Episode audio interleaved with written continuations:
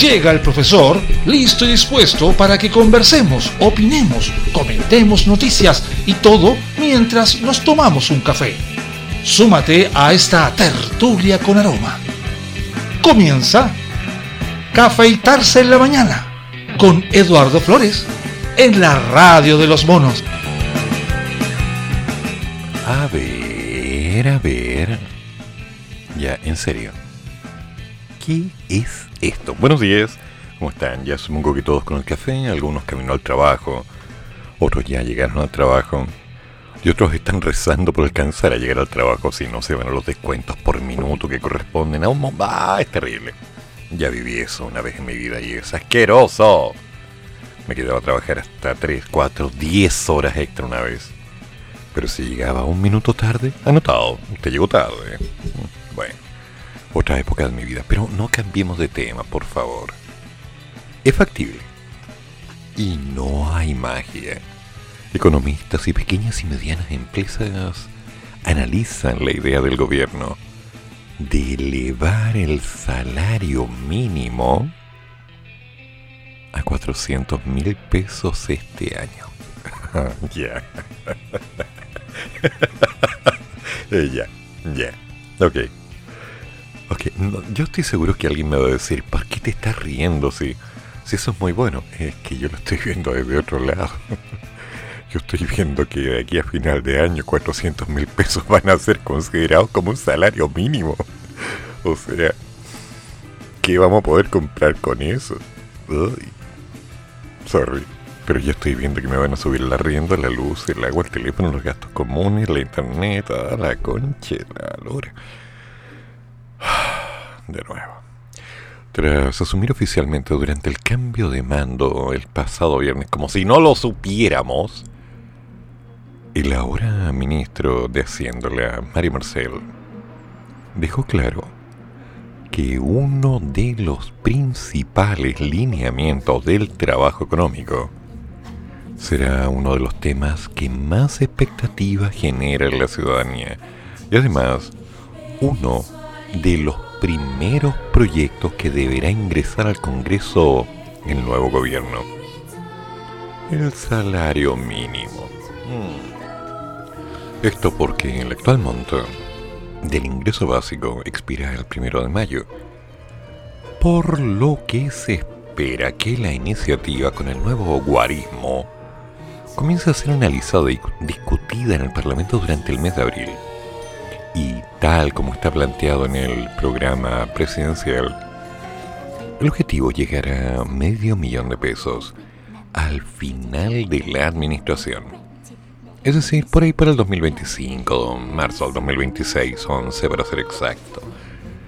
Pero para el primer año, el nuevo ejecutivo fijó un primer escalón de subir el sueldo a 400.000, lo que se traduce en un incremento del orden del 14%. En el caso de las micro y pequeñas empresas, crearemos un mecanismo que permita que estas empresas aumenten de manera más pausada sus salarios pero asegurando el acceso al derecho de un salario mínimo.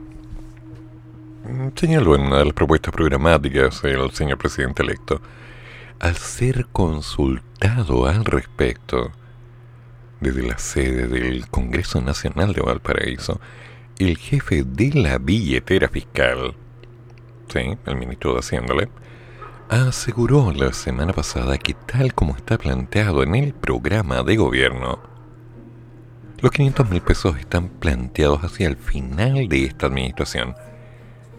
Pero el programa también señala que este año debería haber un impulso importante en el comienzo. Mm, entonces eso es lo que vamos a conversar con los trabajadores. Ya. No es el momento de entrar en los detalles. Ya. Pero lo que sí está claro es que si se quiere avanzar en forma significativa en esta meta para los cuatro próximos años. Ya, ok. Oye, si suena lindo, suena así como tentador, Más si me hincha la billetera solo pensarlo, ¿no? A ver, sueldo mínimo, puedo cobrar por las clases, no me pueden decir que no tienen plata. Bien, muy bien.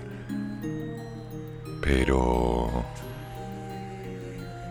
¿Y el costo de la vida que sube otra vez? ¿Cómo te lo digo? ¿Mm? A ver. Pero, ¿qué tan factible la propuesta de llegar a los 400 mil pesos este año? Joseph Ramos, economista y académico de la Universidad de Chile, comentó a los medios que elevar el ingreso básico es algo factible. Luego factible por la inflación. Ya, agregando que una inflación del 8% normalmente va a tener un reajuste que está entre 50 mil pesos, así que 8% de 350 mil son casi 30 mil. Ya, o sea, estaríamos hablando de 380 mil en puro IPC. Ya, brillante, o sea. Y él es saber, académico de la Chile, por eso sabe porcentajes, un capo, ya. Me sorprende. Mm. El 8% de 350 mil. 30 mil pesos. A ver, yo no estudié la Chile, ¿eh? pero si estoy considerando 350 mil por 8 dividido por 100, oye, no me da 30 mil pesos, me da menos. Pero bueno, claro, yo no soy especialista, solo soy un pobre profesor que dio clases por treinta y tantos años nada más. A ver, eh, por su parte, Marco Correa, economista jefe del Vice Inversiones, indica que dicha alza podría generar presiones inflacionarias adicionales en un escenario ya afectado por el sostenido encarecimiento de la vida. Ya, en serio, ¿les pagan por esas opiniones? ¿Les pagan? No sé. Tienen carrera y todo y les pagan. Qué facilidad de lenguaje. Es obvio. Es absolutamente evidente que eso va a pasar al aumentar el ingreso disponible de las personas que en la actualidad tienen una capacidad de consumo más limitada, con una probabilidad muy alta de traducir en consumo adicional en su totalidad, y a eso se suman las actuales restricciones de oferta producto de la pandemia. Lo que en parte contrarrestaría es que en decisiones del consumo, en bienes durables, ya se han adelantado, producto de los recursos adicionales que se aplicaron al IFE y el retiro de los fondos previsionales. Ya, ok. Serían tres retiros, 3 por 4 serían 12 millones de pesos promedio, suponiendo la mejor condición, y con 12 millones de pesos una persona ya cambió su realidad. Mira, empezó a tener acceso a bienes durables. Buena, ¿eh? Buena. Pasa el dato. Para saber cómo lo hacen. Además, se generarían costos adicionales para las empresas que probablemente serán un traspaso a los precios de los productos que ofrecen. Ay, ay, ay. A ver. ¿Sabían ustedes que una de las costumbres clásicas de la gente que no ha formalizado es justificarlo en no quiero dar boleta? si doy boleta voy a tener que cobrar más caro y si cobro más caro la gente le compra otro. Sí, pues. Pero a ver, mm, ¿cómo te lo explico? La gente siempre va a comprar lo más barato. Siempre. Y si el producto es bueno, va a pedir rebaja. Así es simple. Si se la dan, maravilloso, ganó. Entonces manejemos estrategia. Aclaremos un poco la película. Porque al fin y al cabo, el IVA, la ganancia, la utilidad, que no siempre es lo mismo que la ganancia, así que cuidado con el vocabulario, siempre se traspasan al interesado. al que compra la cosita que va en el coso. Entonces, eh, claramente, la política es simple. Mm, mira, tengo un producto, ¿lo quieres comprar? Ahí está. Mm, pañuelo rojo, 5% extra. Pañuelo verde, 10% extra. Mm. Reclama, 12% extra. Y así le hacemos un descuentito. ¿No? Ya. Entonces cuando vemos este tipo de situaciones que nos dicen que probablemente será un traspaso los precios de los productos que ofrecen, obvio, siempre pasa lo mismo. Y aparece un mercado alternativo de otros productos, eh, digamos, buenos. Claro. ¿Se acuerdan de los iPad? Después aparecieron los iPad. ¿Se acuerdan de la Sony consola no sé cuánto? No tengo idea cuántas alternativas aparecieron. Las zapatillas Nike. Nike. Nike, diría alguno. Nike, diría algún griego. Pero... Ni qué, dirían otros. Ni qué tanto. Las Adidas. La, vayan, en fin, podemos seguir. Si alternativas hay, adivinen qué es lo que va a pasar apenas empiecen con esto. Lo veo venir mercado super 8, o sea, bien, bien, bien oscuro. Mercado negro. Entonces, ya veremos qué pasa. A su vez, Cristian Echeverría, director del Centro de Estudios de Economía y Negocios de la Universidad del Desarrollo, que debo decirle, no era mala. No sé cómo estará ahora, pero no era mala sostuvo que con la inflación que estamos teniendo, un incremento a 400 mil pesos representaría un aumento real del... Conche la lora. 5%. ¿En serio? Es decir, no es excesivo. No es una cosa exorbitante para el contexto económico. Para la tasa de desempleo. Para el momento mundial del mundo mundial que estamos viviendo, el cual nos afecta. Claro, un evento mundial que nos afecta. Increíble. Y diría que es una dirección adecuada en una política de gobierno que está establecida en el programa y que probablemente se va a implementar. Aumentos mayores que eso probablemente sonarían en la dirección contraria Siempre la prioridad en momentos de dificultad para la economía es generar empleos, más que generar aumentos de remuneraciones. Pero dentro de este rango me parece razonable. Ya, razonable. 400 mil, 500 mil, palo y medio. Ya. ¿por qué no bajan los precios mejor? ¿Por qué no encuentran una estrategia medianamente decente para que los precios estén un poquito más bajos? Es pensar la, moneda al revés nada más. Siempre que pregunto eso me dicen que estoy loco. Pero aumentar los sueldos para compensar la inflación es como poner más circulante, con más números. No sé cómo van a sostener eso en base a la economía nacional y bajar los precios. No es que estamos comprando todo, comencemos a producir. No es que salga muy caro producir, tenemos tierra, capacitemos para que salga más barato. No es que eso es tiempo, a la larga sale más barato, invirtamos en lo que podemos hacer acá. No, que es mejor comprar. ¿Y por qué? Porque porque hay cosas que no producimos. Entonces las cosas que sí producimos, ¿por qué no las producimos? No, porque es mejor comprar. Ya, ok. Entonces cuando hay gente misteriosamente cerrada sobre una idea, uno piensa que ya no vale la pena discutir. No, ¿para qué? ¿Para qué? No. Esa gente que está creyendo que es una competencia para tener la razón. Que le dijeron que sabía y lo creyó. Que no es capaz de defender un argumento a no ser por la fuerza o por el matonaje, típico.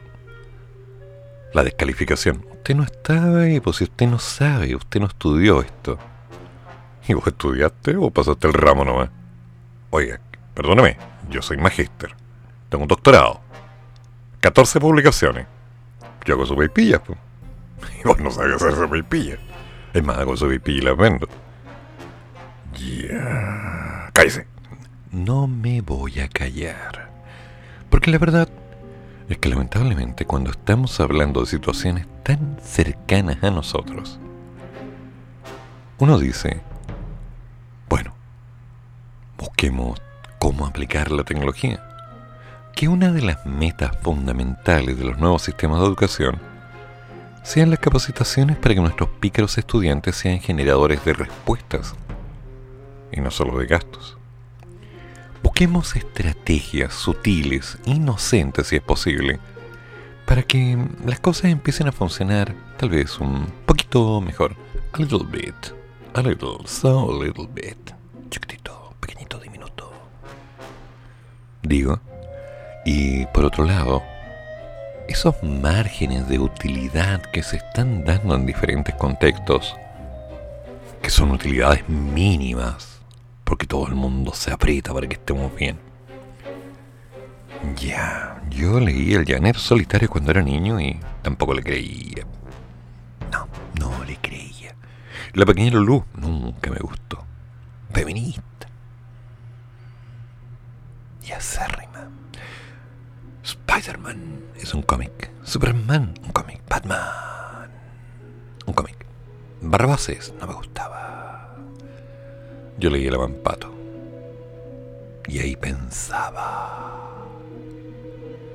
Entonces, cuando veo las situaciones, veo los contextos, veo los precios, y veo que me hablan de subir los sueldos mínimos,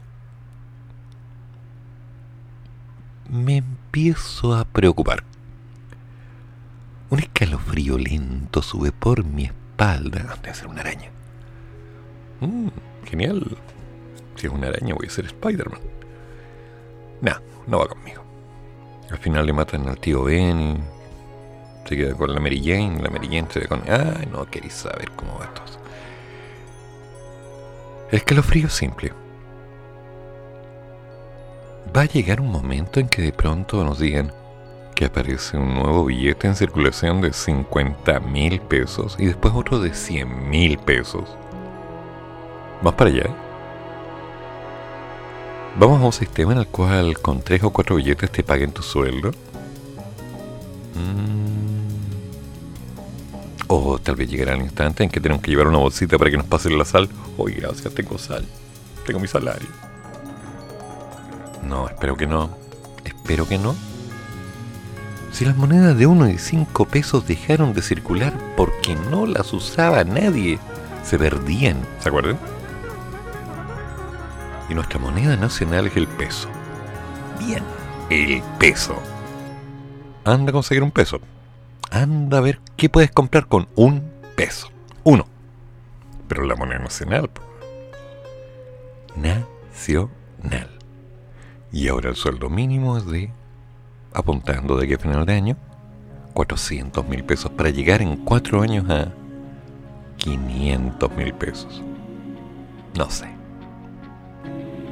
Ahora bien, tanto gremios asociados al comercio y al turismo como asociadores de empresas y pymes mira con cierta distancia la idea de subir un primer escalón del salario mínimo a 400.000, especialmente en momentos que todavía no han logrado consolidar su reactivación económica, mientras que la inflación anual bordea el 8%. Mm, inflación del 8%. ¿Qué inflación tuvimos hace 50 años? Era del orden del 600%, más o menos, ¿no? Sí, pero eran otros tiempos. Para Ricardo Mewes, Mewes, así se llama, Mewes, no es culpa mía. Ricardo Mewes, sí, suena poco serio, ¿eh? presidente de la Cámara Nacional de Comercio, donde el sector privado debe tomar todas las medidas que estén a su alcance para poder entregar salarios dignos. Otro que habla de los salarios dignos. Señor Mewes, voy a seguir leyendo sus palabras, pero señor Mewes, le informo. Dignas son las personas, no los salarios. La dignidad no se le puede adjudicar a una cosa. La dignidad se le puede adjudicar a una forma viva, humana de hecho. ¿Ok? Lenguaje. Sutil. ¿Ok? Señor presidente de la Cámara Nacional de Comercio. Salario digno. Ah. Pero para ello es necesario crear las condiciones necesarias para aumentar la productividad de manera que puedan afrontar las cargas, para lo cual creamos necesaria, o creemos necesaria, es más, pensamos que es necesario, que las nuevas medidas sean implementadas en forma gradual. Ya. Ok. A ver si entiendo. No me voy a burlar, ¿eh? No, no, no, no. Yo voy a ser una persona seria. Pero suponiendo el parámetro con el cual se está planteando esto de la gradualidad, que es lo obvio, no sé por qué me vino la idea de que iban a empezar a tratarnos el sueldo con, no sé, homeopatía. Así, cosas dulces que hacen bien. Pero terminando unos cuarzos ahí en la tercera casa. Ahora, eh, ¿podemos tener acceso neutral como derecho de nacimiento? ¿Comprar un registro civil o algo así? Ya, córtenla. Como que no va, ¿no? No, esto es demasiado. Yo entiendo la falta de seriedad. Entiendo que hay cosas que tienen sentido y cosas que no. Pero... A ver, párate un poquito. Yo me voy a tomar un cafecito, te voy a poner un tema y de ahí vamos a ver cómo va esto. Sueldo digno.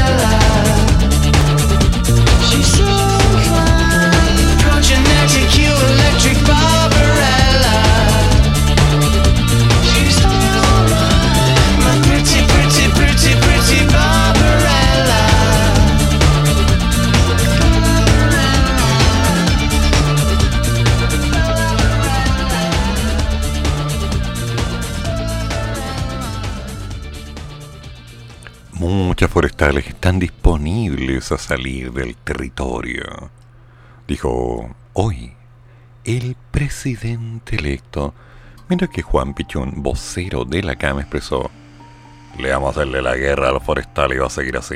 Ya. Qué mala, ¿eh? Complejo escenario es el que vive la región de la Araucanía luego de las declaraciones efectuadas por la autoridad, en las que confirmaron que no renovarán el estado de emergencia en la zona.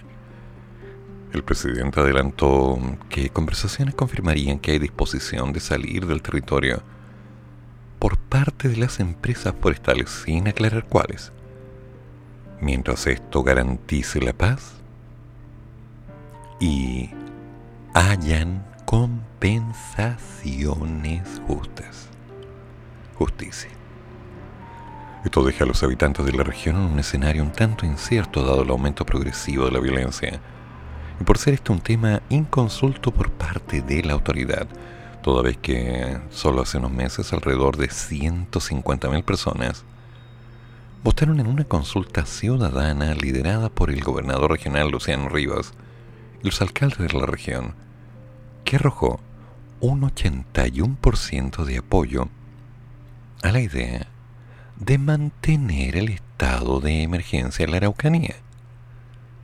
Solo ayer, y tras haber ocurrido el primer atentado luego de asumir el nuevo gobierno, el mismo gobernador y 26 de los 32 alcaldes de la Araucanía firmaron una carta abierta al presidente Boric instándolo a escuchar las voces, las voces de la gente. Queremos paz y reconciliación en esta misiva, cuyo apoyo fue transversal, expresaron que las soluciones planteadas hasta ahora por los distintos gobiernos desde Santiago solo han usado nuestro dolor para impulsar agendas políticas que no solucionan nada y que generan un falso quiebre social. Sin embargo, nuestra casa no está dividida. Tenemos más puntos en común que desacuerdos. Ya. Mientras, en la coordinadora Arauco Mallejo no hay expectativas sobre la visita de las nuevas autoridades en la Araucanía, según comentó a Publimetro, textual, su vocero Juan Pichón. No volverán a creer que van a tomar medidas porque vienen de visita. El comunero de la CAM finalizó. Cuando tengan una decisión firme, veremos si conversamos con ellos. O si no. Cabe destacar que las nuevas autoridades han consignado en medios y otro tipo de comunicaciones sus actividades en el Gualmapu, un término que identifica el territorio que ha causado revuelo al marcarse del nombre de la Araucanía. ¿Cómo pasa el tiempo? Eh? ¿Cómo se van dando las cosas? Mm, Duran, Duran.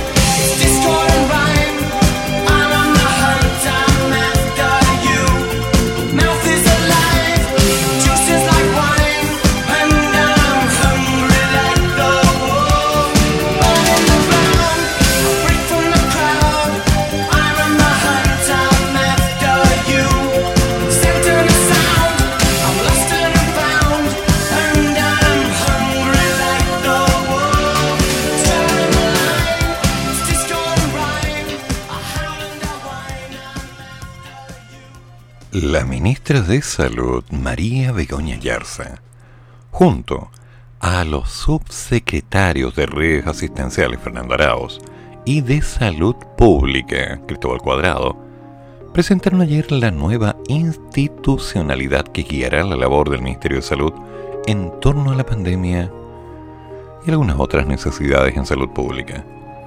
La promesa de, cremillas, hacerse cargo y transformar y soñar la salud pública en Chile. Soñar. ¿Leí bien? Soñar. Cierre comillas. De la ministra se traduce en distintos ejes que buscan como mm, principio la presencia en los territorios, la transparencia de los datos y la escucha de las autoridades locales, científicos y académicos y de la población junto a sus necesidades.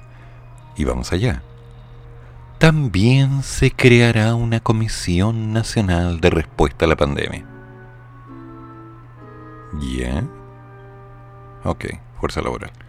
Compuesta de equipos técnicos del Ministerio de Salud, organizado a través de una Secretaría Técnica. Espérate, Comisión, Secretaría Técnica, ok, ya.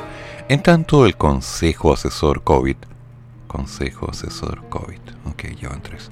Mantendrá algunos de los miembros que formaron parte de la instancia en la anterior administración, entre ellos la doctora Jimena Aguilera, pero también integrará académicos y expertos, integrará académicos y expertos de otras áreas, integrará académicos y expertos de otras áreas, o sea, más gente, ya ok. Más allá de la salud, Además, habrá una organización jerárquicamente superior a dicha comisión. Se trata de un comité interministerial de respuesta a la pandemia. Un comité interministerial de respuesta a la pandemia. Ya van 1, 2, 3, 4, 5 ya. Liderada por el presidente Boric y la ministra de Salud, María Begoña Yarza. Pero sumará a otros ministros y ministras. Espérate, esto va a 1, 2, 3. Vamos agregando esto. Viene este otro grupo. Armamos esta comisión. Viene este que. Pongamos este acá. Ya. Esta instancia será convocada en momentos donde se requiere tomar decisiones de un impacto mayor. En conversación con los medios, tanto el Colegio Médico como expertos en infectología y salud pública, que han seguido de cerca y trabajado durante estos años la pandemia, analizaron los estudios y lo que esperan de su funcionamiento. El secretario nacional del Colmet, José Miguel Bernucci, calificó como una gran idea. Brillante. El generar una nueva gobernanza recordó que esta idea fue propuesta en el pasado por el propio gremio al ex presidente Sebastián Piñera. De hecho, recordó que al inicio de la pandemia propusieron que se generara una nueva gobernanza pandémica donde se intentara despersonalizar el manejo del entonces ministro Jaime Mañalich y crear un consejo consultivo para que esto fuera más transparente y le hiciera más sentido a las personas. Lamentablemente esa idea fue rápidamente desechada. Consultado por si el Colme estaría dispuesto a volver a integrar el Consejo Asesor COVID, Bernucci afirmó que estamos dispuestos a colaborar pero también esperan que se pueda incluir a otros gremios, otros más, académicos y universidades e incluso a ex autoridades. Pero necesitamos la visión de lo que se ha hecho y la expertise que se ha acumulado en estos dos años. Expertise, dos años, carrera técnica. Asimismo, recordó que esto viene a recuperar una lógica sanitaria que con la autoridad anterior se había perdido. Lógica sanitaria una gobernanza que incorpora voces de distintos sectores, tal como se hizo durante el brote de la cólera en 1991, cuando el entonces ministro de Salud Jorge Jiménez generó un consejo donde no solo participó gente de salud, sino también de educación, obras públicas, etc.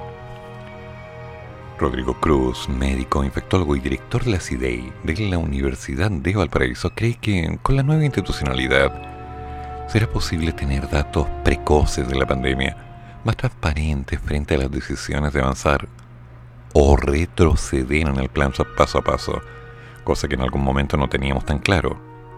Lo encuentro bastante bueno. Ya. Otro factor positivo a su juicio es que el MinSal diversifique las voces al interior de las comisiones que se crearán, más allá de los gremios, sino que aquellas técnicas que siempre son útiles e importantes, sumando así a la economía, la ecología y la psiquiatría, pues importante es considerarlos en caso de que se decida cuarentenar una comuna, aunque claro, tenemos la esperanza de que eso no ocurra. Para el señor Cruz, el único contra es que no hay mucha claridad sobre cuáles van a ser los roles específicos y cómo se van a coordinar entre los comités y las comisiones.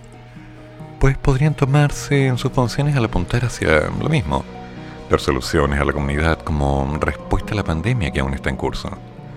Por su parte, Claudio Méndez, académico del Instituto de Salud Pública de la Facultad de Medicina de la Universidad Austral, cree que los anuncios de una nueva gobernanza son clave para que sea comprendido de mejor manera por todos los actores involucrados. Hablamos de personas, trabajadores, empresarios y comunidades educativas. Sin embargo, cree que para que las comisiones y el comité interministerial puedan tener éxito es fundamental que exista este trabajo a nivel territorial, como lo mencionó la ministra y esto complementa no solo debe ser con representantes de la sociedad civil, trabajadores o comunidad educativa, sino que la institucionalidad regional responda entregando información que permita ir adaptando las decisiones a las realidades territoriales. Esto último será fundamental para que las instancias que hemos visto, como lo que los aforos que se han presentado pueden tener relevancia en algunos lugares más que en otros, o en el factor productivo, tengan una mirada sanitaria más coherente. No sé, como que me huele que hay más comité nomás. No sé qué opinan ustedes, pero yo estoy viendo que esto es... Mira, vamos a juntar más gente para que más personas den su opinión y en base a las opiniones vamos a evaluarlas a través de un comité de decisión que nos permita juntar una fecha para que tengamos una posibilidad de reunión y... Precisamente.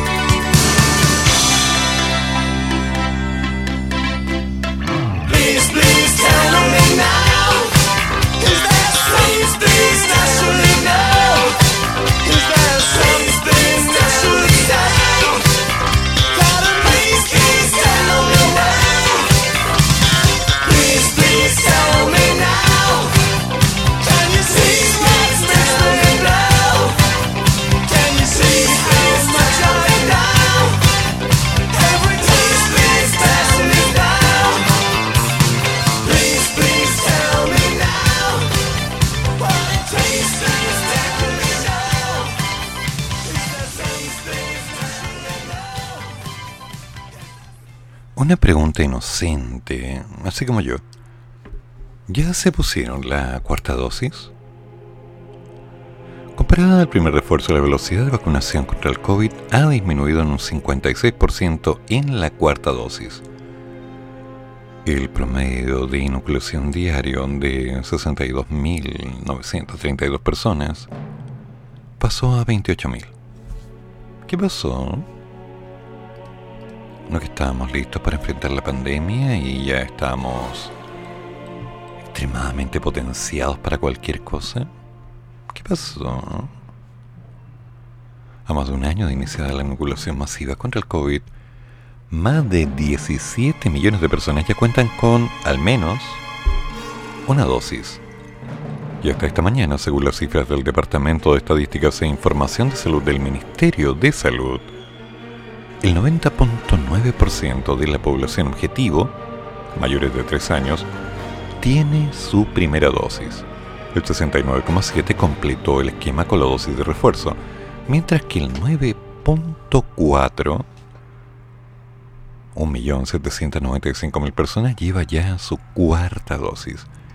Pero, en el primer mes de la aplicación de la cuarta, que fue instruida luego de que se constatara una caída en la respuesta inmune de las personas con tres dosis, se ha visto una cierta ralentización en el avance de la campaña. De hecho, de acuerdo al análisis realizado por el Instituto de Políticas Públicas de Salud, IPSUS, de la Universidad San Sebastián, el ritmo de vacunación contra el COVID disminuyó en un 56% en comparación a la tercera dosis o al primer refuerzo.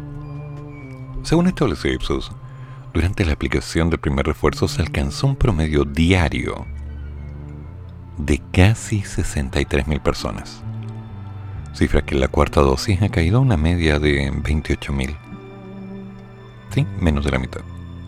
Según el presidente de Ipsos, Manuel Joseira Roosevelt. Permiso, me acordé de mi antiguo colegio de básica. Gracias.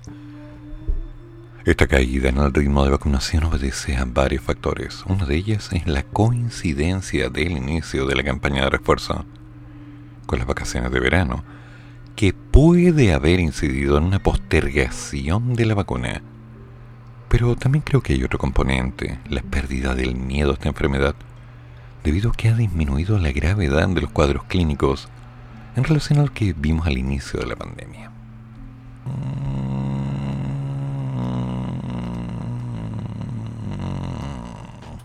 Tema.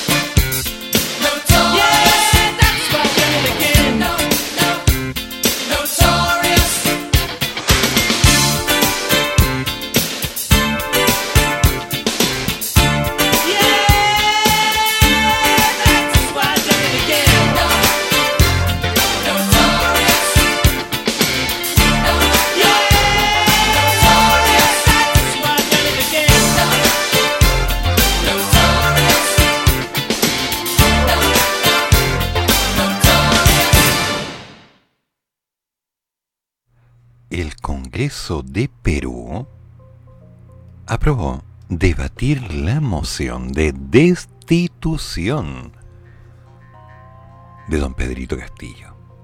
El Congreso peruano aprobó este lunes iniciar un proceso de juicio político contra don Pedro Castillo, una medida promovida por la oposición que busca por segunda vez en menos de cuatro meses considerando que se demoró casi dos meses en asumir el cargo después de haber sido electo, la destitución del mandatario izquierdista en medio de una serie de acusaciones de corrupción y baja popularidad. Chuu. Ok. Con 76 votos a favor, 41 en contra y uno que se quedó callado, el Congreso admitió la apertura del proceso y la jefa del Parlamento, María del Carmen Alba, convocó al presidente para que acuda el 28 de marzo y responda las acusaciones de una serie de faltas o supuestas falsas constitucionales durante sus funciones. Al margen del proceso de juicio político, el Congreso espera a Castillo este martes para entregar un mensaje al país según una solicitud enviada por el mandatario el viernes al Parlamento y que fue aprobada por los legisladores un poco más temprano. Castillo confirmó que en, una región selvática del país que su presencia estaría el martes al Congreso a eso de las 5 de la tarde, a eso de las 7 para nosotros, para decirles qué hacemos y qué vamos a hacer por esta patria. Ya. Pero me apena también que paralelamente a eso se sigan las zancadillas y no se escucha al pueblo. Porque acaban de aprobar la moción de la vacancia. Pero por eso tenemos que decirle al país que nosotros hemos venido acá no a robarle un centavo. Centavo, trabajan con soles. Pero bueno, y eso lo diremos mañana. El mandatario había superado en diciembre un primer intento de destitución porque no pasó la valla de los 52 votos. Para expulsar a Castillo del cargo, que asumió la presidencia a fines de julio, el Congreso debe reunir al menos 87 de los 130 legisladores, un escenario muy poco probable por las divisiones de la oposición. El legislativo otorgó la semana pasada su voto de confianza a un cuarto gabinete de ministros de Castillo. Cuarto. El presidente puede acudir al Congreso junto a su abogado o bien enviar solo a su defensor para responder a las acusaciones. Medios peruanos difundieron a fines de febrero una serie de declaraciones de la empresaria Carlin López ante la Fiscalía que investiga algunos presuntos actos de corrupción en el gobierno, las que vincula Castillo con estos momentos irregulares. López también, sujeto de las pesquisas, busca acogerse a un proceso de colaboración con la justicia a cambio de beneficios. Castillo debe dar explicaciones inmediatas al país por sus reiteradas inconductas, dijo el legislador Jorge Montoya, un marino retirado del Partido de Derecha Renovación Popular, a sustentar la moción de vacancia del presidente, que por cierto niega todas las acusaciones. Yo no fui yo, yo no fui yo. Señor Castillo, ¿qué estuvo haciendo?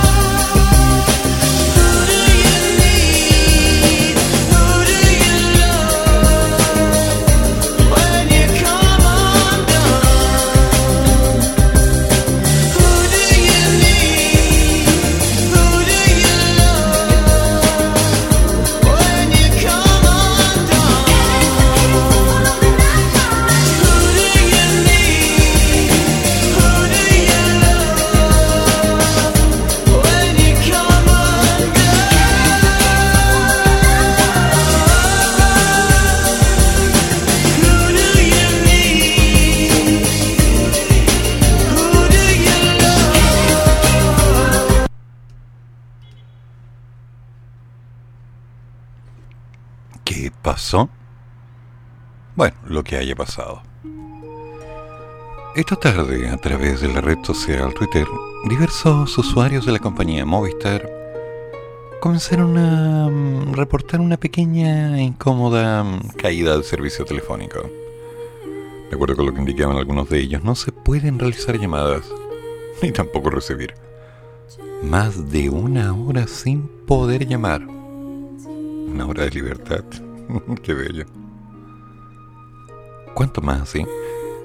La subsecretaría de Telecomunicaciones se refirió al respecto en, los medios de Twitter en Movistar Chile, reportando una falla a nivel nacional en los servicios de la comunidad de la red 3G. Agregó que Subtel ya tomó contacto con las empresas para ver qué pasaba. Y de manera adicional, la entidad señaló que la incidencia también está afectando a OMB, que hace roaming sobre la red de Movistar Chile. Asimismo, Subtel oficiará a la empresa para conocer en detalle los antecedentes y recordaron que los consumidores tienen derecho a un descuento en su tarifa mensual por toda interrupción en el servicio que exceda 6 horas en un día y 12 horas continuas en un mes. Otros usuarios aseguraron que tampoco tenían navegación, que estaban sin señal e incluso llevaban días sin un buen servicio. ¿Qué pasa con Movistar? Te estás poniendo como BTR. Más de una semana funcionando mal y ahora ha caído completamente. Hasta ahora la compañía que ha sido mencionada y decotada en los tweets, calladita, no se ha pronunciado. Yo no he tenido problema alguno, todavía. Bueno, que, no, no, no, no debo exagerar, si problemas he tenido. No con Movistar, tengo otros problemas. Todos tenemos problemas. Todavía estoy buscando a mis estudiantes. De hecho, cuatro personas que estaban fijas eh, no van a poder seguir este semestre. Así que voy a estar un poquito apretado. Pero algo se me va a ocurrir, porque esa es la idea, un día a la vez un paso a la vez, encontrar soluciones. Y esperemos que Movistar tenga la misma política, porque eso de estar dejando a la gente desconectada por algunas horas para que no puedan llamar, qué feito. Una hora sin recibir llamadas telefónicas. Bueno, no sé bien. Pero una hora sin poder navegar, sin entrar a Google, sin escuchar la radio de los monos. Oh, qué terrible qué ignominia, qué atropello la razón. Porque estas cosas no se valen. Qué feo. Ah, me pregunto cuánta gente habrá sufrido la dosis de abstinencia. Esa imperiosa respuesta del cuerpo al no tener acceso a las redes. Y a una que otra página por ahí. Ah, les conté que tenemos página nueva. Chi,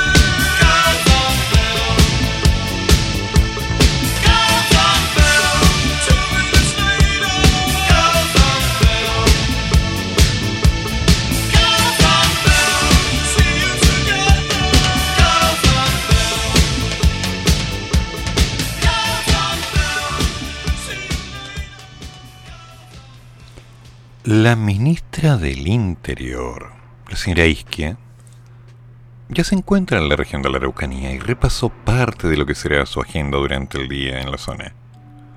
En su primer punto de prensa, la autoridad señaló que la región necesita un trabajo interministerial debido al abandono que existe por parte del Estado. Partiendo por el tema de seguridad, nuestra ministra de Defensa, Maya Fernández, en conjunto con nuestro subsecretario de Prevención del Delito, Eduardo Vergara, van a estar trabajando tanto con las Fuerzas Armadas como con carabineros. Yo me vine ayer con el general Yáñez para planificar cómo va a ser el desencalamiento del estado de excepción constitucional. Ya, ok, listo. O sea, tú, la señora que va a planificar. A ver, 800 lucas por lo otro, un bonito... Ok, listo. Además, me acompañará la ministra de Salud, Begoña Yarza. Ya, ¿qué está haciendo por ello? El ministro de Educación, Marco Ávila. ¿Qué tiene que ver él allá? No entiendo qué está haciendo Marco Ávila allá. Y valoró la autoridad de gobierno, quien explicó que ellos en conjunto van a estar desplegando distintos hitos. Tres ministros allá. ¿Y en el resto del país? ¿Por qué no? ¿De qué estamos hablando? ¿Por qué? país un poco más grande que eso, ¿no? Ay, ay, ay. También me acompaña la ministra de Desarrollo Social, ya, Janet Vega, y el ministro de Obras Públicas, ya, Juan Carlos García. Porque también entendemos que este territorio ha sido postergado, hay pobreza y hay abandono en muchos territorios de la zona. Y no me digas, querida Isquia, que recién te diste cuenta. Antes de llegar al gobierno ya habíamos conversado con comunidades, con víctimas de la violencia, con gobernadores y alcaldes. Entendemos que falta por afinar algunos detalles. Detalles. Por eso es que hemos venido a hacerlos de la zona. Oye, ya para. Para, para, para, para, para. Es que estos no son detalles. Lo que hay que hacer es mucho. Y ahí minimizarlo con la palabra de detalles es como las terminaciones. Ya, po. Pero insisto, ¿por qué están todos allá? ¿Qué pasó con el norte? ¿Qué pasó con Santiago? ¿Qué pasó con el quinto retiro?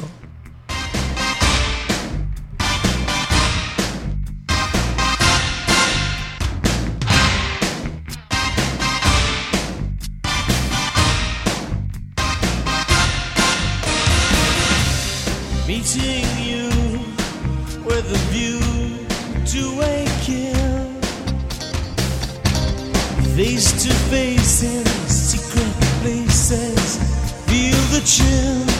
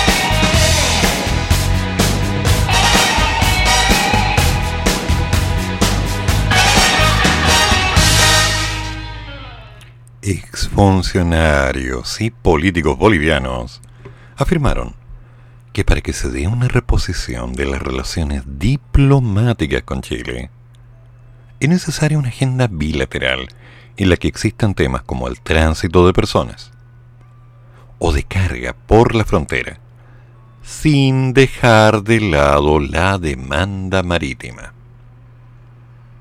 Ya. El presidente dijo claramente el lunes que con Bolivia hay varios elementos de integración que podemos trabajar. La reanudación de las relaciones diplomáticas es un punto de llegada y me encantaría avanzar hacia allá. En ese sentido, el ex canciller Javier Murillo dijo a EFE que una reposición de estas relaciones públicas con Chile son un punto más alto del diálogo político y que por ahora no ve cuáles podrían ser esos punto de entendimiento. Gracias, Javier, gracias. Murillo recordó que la demanda de Chile en la Corte Internacional de Justicia por las aguas de Silala le faltan de avances en el reclamo marítimo boliviano tras la sentencia de esa misma instancia en el 2018, que estableció que Chile no tiene ninguna obligación de negociar un acceso soberano al mar y los problemas frecuentes de tránsito libre en la frontera que son dificultades aún no resueltas. Boric afirmó que Chile no negocia su soberanía, como evidentemente no lo hace ningún otro país.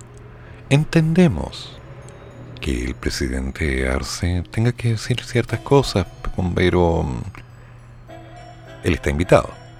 Creo que hay una buena disposición de ambos. Pero no es la idea poner la carreta delante de los bueyes. No sé pensado de alguna forma, creo que tampoco es tan mala idea, siempre y cuando la carreta avance, ¿no? Mm, hay que saber hacerlo. No de la misma forma.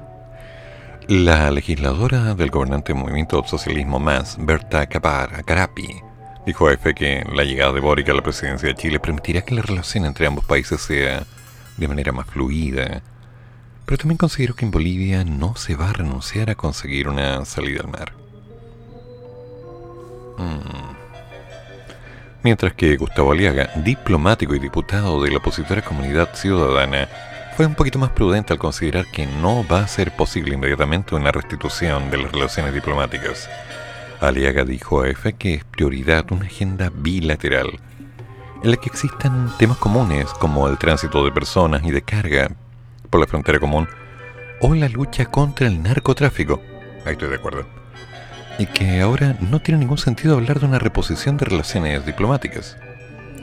Tras la consulta de funcionarios de la Cancillería boliviana señalaron que aún no habrá un pronunciamiento oficial sobre las declaraciones del recién investido presidente chileno. La constitución promulgada en el 2009 establece que la reivindicación marítima y el ejercicio soberano son objetivos permanentes e irrenunciables del Estado boliviano si está en su constitución, es por algo. Hay que aceptarlo. Cuanto aparte es que eso se vaya a consolidar.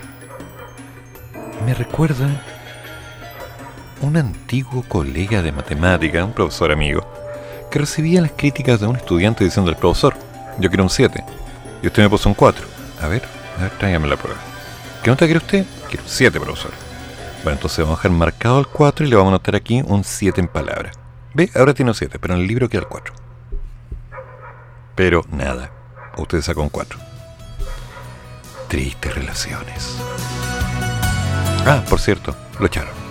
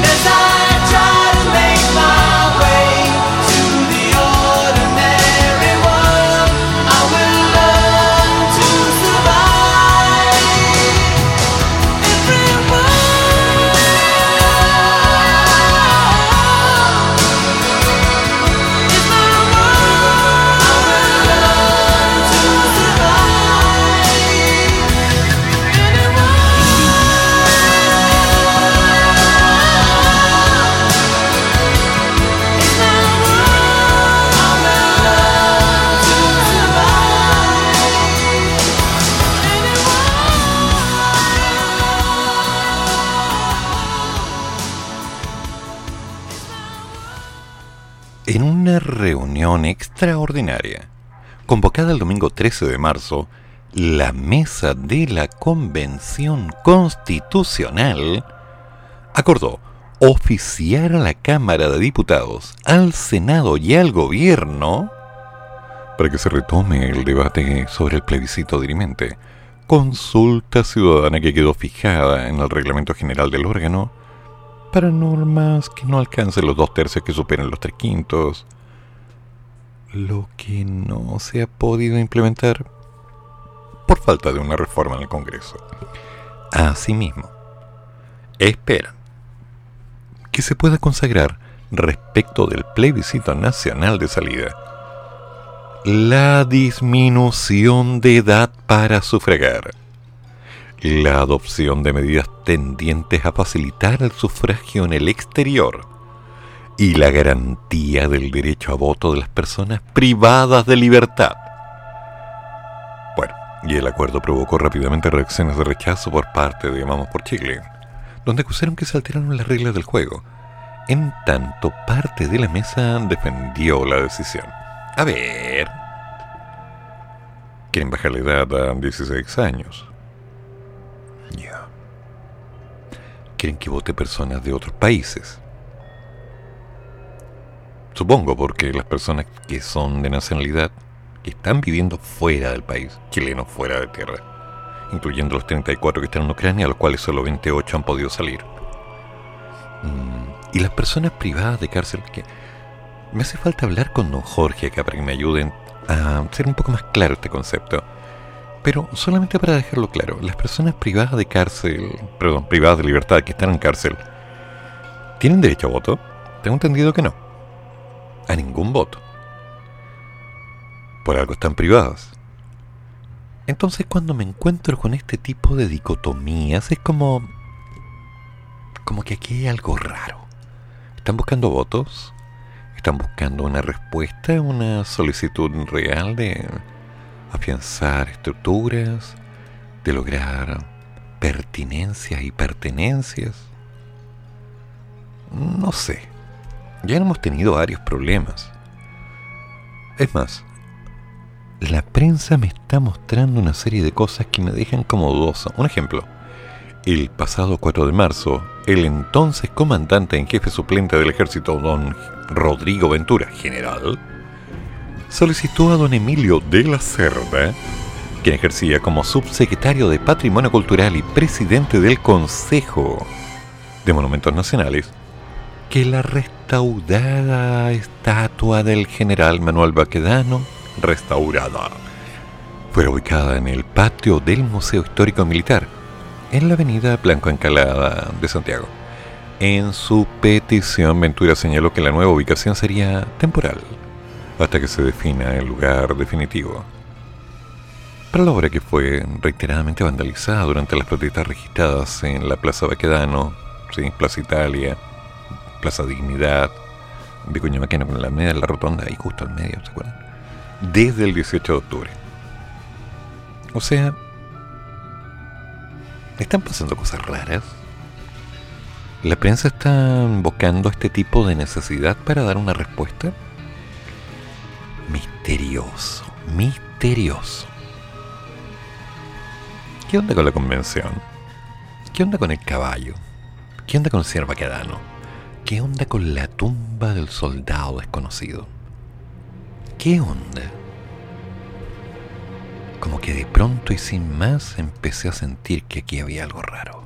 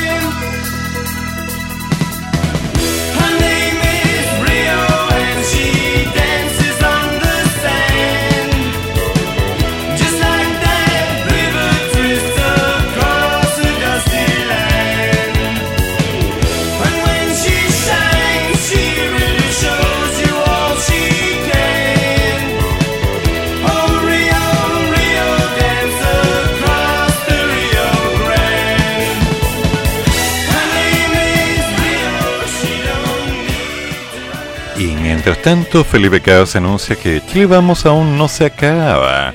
Solo se trató de un pequeño capricho, señor Sandón. La señora ministra, o señorita, que se encuentra en la Araucanía acompañada de toda la manga, sigue recorriendo y encontrando soluciones. O hablando. En Ucrania y Rusia reanudan la quinta ronda de negociaciones. Un experto en el corto plazo indica que se requerirá pronto racionalizar el consumo de agua. Los políticos bolivianos insisten en que la agenda con Chile debería incluir la demanda política como un derecho constitucional. Por otro lado, el mundo sigue. Tenemos que tener paciencia, como siempre, encontrando un camino, una alternativa, un aquí vamos de nuevo. Por ahora, un tema. Nos acercamos al mañana la mañana con el, esperemos que te dé mejor genio, gran maestro te lo damos, que ayer nos inundó con un torrente de coprolalia. Estaba molesto el caballero. Pero hoy día, hoy día hablándonos de cómo ahorras y cuidas el agua, ¿qué hacemos con la escasez hídrica? ¿Qué soluciones tenemos? Sobre todo ahora que el presidente acaba de anunciar que no se desestima un razonamiento de agua en las zonas de Santiago. Tal vez por aquí por allá. Tal vez más a la cordillera. Entonces, paciencia. Calma, tice y buena letra. Porque novedades hay. Y novedades seguirán habiendo. Damas y caballeros, como siempre digo, las opiniones vertidas en este programa son de mi exclusiva responsabilidad y no representan necesariamente la opinión de los integrantes de la radio de los monos. ¿Quieres opinar? www.monosconnavaja.cl Hay un chat. Descarga toda tu furia. Y si no, arroba te lo damos o arroba pdmat. Estamos contigo. Nos juntamos mañana. Chao, chao. Termina el programa, pero sigue el café. Y el profesor ya volverá para otra vez cafeitarse en la mañana, aquí, en la radio de los monos.